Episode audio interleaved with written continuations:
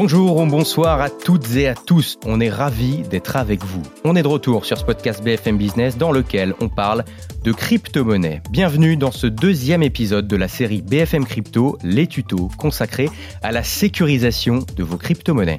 Je suis en compagnie d'Owen Simonin, fondateur de la chaîne YouTube Asher et à la tête de Just Mining, société française spécialisée dans l'investissement en crypto-monnaie, mais aussi d'autres entreprises du secteur. Salut Owen. Salut Amaury. On a vu dans l'épisode précédent comment acheter ses premières cryptos. Maintenant que le panier est rempli, on va voir comment sécuriser ses crypto-monnaies, un sujet Owen à ne pas prendre à la légère. BFM Crypto, les tutos, un podcast présenté par Amaury de Tonquédec avec Owen Simonin. Alors on a différentes manières de sécuriser ses cryptos. Pour les stocker, globalement, on en a trois. On a trois types de portefeuilles qu'on appelle wallets dans le jargon, les wallets dits online, les hot wallets et les cold wallets. Owen, je pense que pour ceux qui nous écoutent, quelques explications s'imposent. On pourrait commencer par exemple par les online wallets. Alors, les online wallets, c'est ceux qu'on a présentés dans l'épisode d'avant. C'est-à-dire que quand vous achetez de la crypto-monnaie sur une plateforme, au début, la crypto-monnaie, elle est sur la plateforme.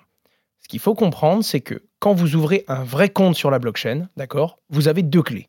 Une clé publique et une clé privée faut comprendre ces mots parce que vous allez les entendre euh, tout au long de votre expérience dans le monde de la blockchain. La clé publique, voyez un petit peu ça comme un RIB. Vous pouvez la donner à quelqu'un, c'est un moyen de vous adresser des fonds. Si je veux t'envoyer des bitcoins, je vais te demander ta clé publique, ton adresse bitcoin. La clé privée, la blockchain me la donne, et à chaque fois que je veux dépenser de la crypto-monnaie qui est sur une clé publique, la blockchain va me demander la clé privée qui va avec. Elle va me demander es-tu bien le propriétaire? Montre-moi la clé pour pouvoir dépenser ces bitcoins. La blockchain va naturellement te demander la clé, la clé privée. Ce qu'il faut comprendre, c'est que quand tu achètes de la crypto-monnaie sur un site et que tu la laisses sur le site, eh bien, c'est le site internet qui a ta clé privée. C'est lui qui garde de la crypto-monnaie, mais qui te la doit. Un petit peu comme ta banque aujourd'hui. Elle a ton argent, mais elle te doit cet argent. C'est ce qu'il faut comprendre. Ça, c'est les online wallets. Les seuls bons réflexes à avoir de sécurité, c'est un, savoir que c'est eux qui détiennent la sécurité de la plateforme. Donc s'ils ont un problème, ça peut affecter vos fonds. Savoir que dans le monde de la crypto-monnaie, il n'y a pas d'assurance encore. D'accord Et le peu de, plateformes assurées assure 5 ou 10% des fonds des clients. Donc, faut le savoir, si la plateforme a un problème, vous aurez un problème également. Et surtout, pour finir, un bon mot de passe et un tout FA, hein, comme on l'a présenté dans le premier épisode. Ça, c'est pour les online wallets, les wallets en ligne sur les plateformes d'échange et les brokers. La deuxième catégorie, ce sont les hot wallets. Qu'est-ce qu'un hot wallet? C'est un logiciel, d'accord, qui va justement vous permettre de créer votre compte et qui va essayer de sécuriser de protéger votre clé privée sur votre ordinateur. Il y en a sur votre téléphone, il y en a également sur l'ordinateur, et il y en a plein, ce sont même des navigateurs extensions. Une petite extension qu'on peut avoir sur Google Chrome ou encore sur Firefox, l'une des plus connues MetaMask, hein, pour par exemple toutes les crypto-monnaies basées sur Ether, et c'est super pratique. Il y a un petit mot de passe pour sécuriser tout ça. Par contre, ça vous permet d'interagir avec vos crypto-monnaies super facilement. Mais c'est pas le plus sécurisé. Il pourrait y avoir un virus dans votre ordinateur. Vous pouvez télécharger un faux hot wallet vous donnant l'impression que votre euh, compte est sécurisé. Mais globalement, rien n'est plus sécurisé que la toute dernière catégorie, les cold wallets. Donc en fait, les deux premiers, donc online wallet et hot wallet, ils sont connectés au réseau. Tout et le dernier, ce qu'on appelle le cold wallet, il serait pas connecté à Internet du coup. C'est ça. Par contre, le premier qui est connecté au réseau, d'accord, appartient à la plateforme d'échange. C'est elle qui gère la clé et qui gère la sécurité. Le deuxième est connecté au réseau, mais c'est custodian, c'est-à-dire que vous avez vous-même votre argent, votre propre clé. On ne peut pas vous bloquer votre compte. Si vous avez de l'argent sur euh, une plateforme française, si le gouvernement vous demande à la plateforme de geler votre compte, ils devront s'exécuter. Alors que si vous avez la crypto-monnaie sur votre hot wallet à vous, par exemple, là, personne, je dis bien personne, sauf quelqu'un qui arrive à vous voler votre mot de passe, personne ne peut interagir avec vos fonds et les geler. Et après, est-ce que tu peux nous parler justement du cold wallet? Comment ça fonctionne? Tout à fait. Alors le cold wallet, le concept est très simple. Hein. L'un des plus connus, c'est un cold wallet qui est un hardware wallet. Je dis hardware parce que c'est un composant informatique. Euh, c'est le fameux Ledger, leader mondial de des cold wallets, hein, et qui est français, donc on devait bien en parler. Et je vais te donner l'exemple de pourquoi c'est sécurisé. Euh, cette petite clé détient du coup euh, cette clé privée. Alors, faut bien comprendre que les crypto-monnaies ne sont pas dans la clé, d'accord hein. Les crypto-monnaies sont toujours dans la blockchain. Par contre, le mot de passe, la clé privée, ce qu'il faut sécuriser, lui, est sécurisé par la clé. C'est tellement sécurisé que quand tu vas faire un paiement, à aucun moment on sort ta clé privée, à aucun moment on sort le mot de passe, hein, parce que ça ressemble littéralement à un mot de passe. Hein. 1, 5, 8, 2, 4, ça ressemble à ça, une clé privée. Et à ce moment-là, à aucun moment, ça la montre. Alors là, normalement, tu vas me dire, OK, mais comment est-ce que tu prouves à la blockchain que tu es bien propriétaire de la clé privée pour dépenser ton argent? Eh bien, c'est très simple. La clé va sécuriser le processus et va dire, OK, je ne veux pas te montrer mon mot de passe, mais je veux te prouver que j'ai bien la clé privée. Donc donne-moi une équation je fais comme si c'était un dialogue entre la clé et la blockchain. Donne-moi une équation que seul le propriétaire de la clé privée pourrait résoudre. La blockchain va donc donner une énigme, en quelque sorte, à la clé, qui, elle, va générer et répondre à l'équation pour prouver qu'elle a le mot de passe, et à ce moment-là, sans même avoir à montrer la clé, on peut libérer des fonds. Et l'avantage, c'est qu'en plus de ça, c'est déconnecté du réseau. C'est pas en permanence sur Internet. C'est pas sur votre ordinateur dès qu'il est allumé. Si vous avez un virus qui vient d'autre chose, vous pouvez perdre vos crypto-monnaies. Non, puisque vous allez connecter la clé pour signer des transactions. En gros, résoudre les équations et prouver que vous êtes vous pour libérer vos fonds, mais sans jamais euh, avoir à non simplement montrer votre clé privée et en plus de ça, quand vous avez plus besoin d'utiliser vos crypto-monnaies, vous déconnectez la clé de l'ordinateur et impossible de dépenser vos fonds puisque même si vous voulez l'utiliser sur l'ordinateur, quand vous allez envoyer de l'argent, on va vous dire veuillez connecter et me prouver que vous avez votre clé privée. Donc avec cette solution-là, on est responsable de la sécurité, responsable et réellement propriétaire de nos crypto-monnaies. Non seulement responsable, propriétaire, c'est l'une des façons les plus sécurisées, et en plus de ça, vous avez un, un moyen de déconnecter du réseau, d'où le fait qu'on dit un cold wallet. En fait, il est froid parce qu'il n'est pas tout le temps connecté au réseau. Il n'est pas tout le temps à la merci de quelqu'un qui pourrait venir de l'extérieur. Un débutant qui voudrait sécuriser entre ces trois types de portefeuilles, est-ce qu'il y en aurait un pour commencer voilà. Alors ça va dépendre. Si c'est vraiment pour commencer à bidouiller 5, 10, 15 euros, vous embêtez pas avec un cold wallet. C'est quand même embêtant, vous le branchez à l'ordinateur. Commencez avec un petit euh, hot wallet sur votre ordinateur. Il y a, il y a plein, plein, plein de solutions qui s'offrent à vous.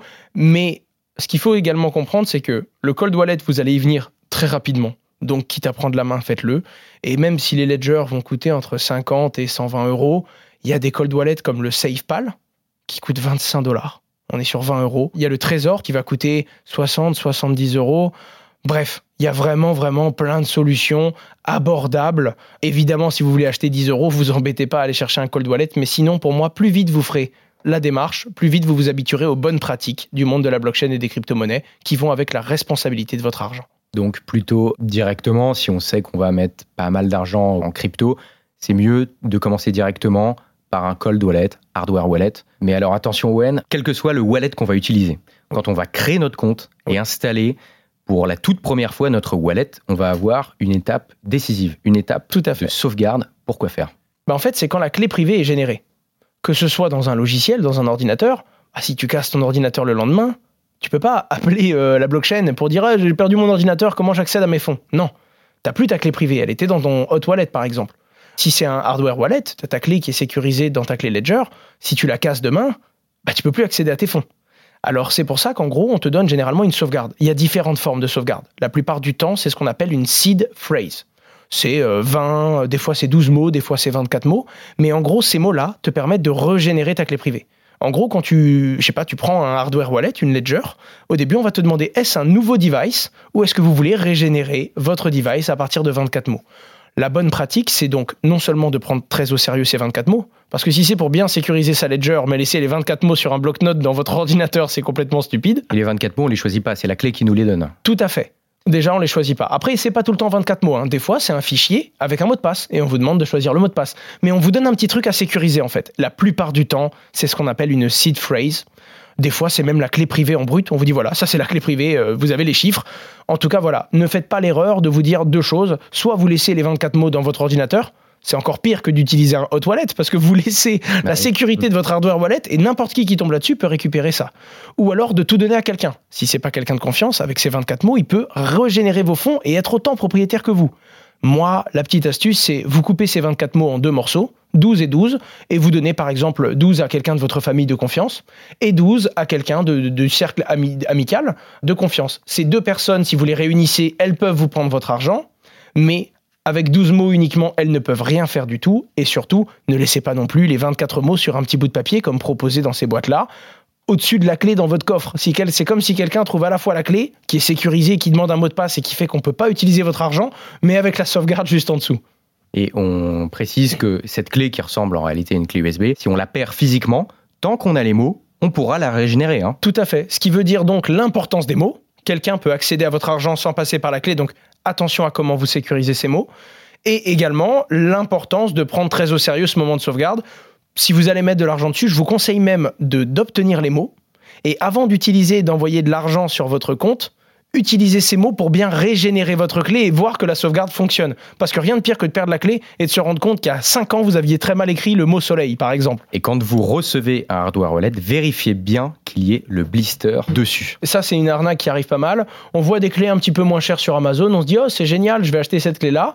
On la reçoit et on vous dit, oui, euh, le mot de passe de la clé, c'est ça. Non.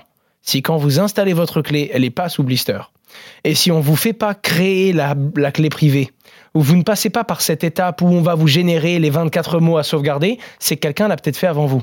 Si quelqu'un vous dit oui, utilise ma clé, le mot de passe c'est 00000, tu dis attends, attends, t'as fait la sauvegarde, tu t'attends à ce que moi je mette le mot de passe, je vais changer le mot de passe, je mets beaucoup d'argent dessus, puis un jour vous vous levez le matin, il n'y a plus rien sur votre clé.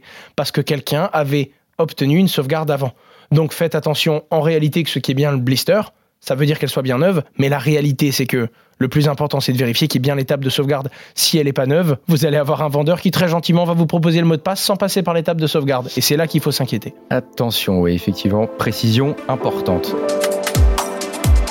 Merci Owen, vous avez maintenant les bases pour sécuriser vos crypto-monnaies. À ce stade, vous pouvez donc acheter vos premières cryptos et les sécuriser. Mais pour ceux qui ne le savent pas, vous pouvez générer des rendements avec vos cryptos. Elles peuvent travailler pour vous. Je vous donne tout de suite rendez-vous au prochain épisode avec Owen pour voir tout ça en détail. À tout de suite.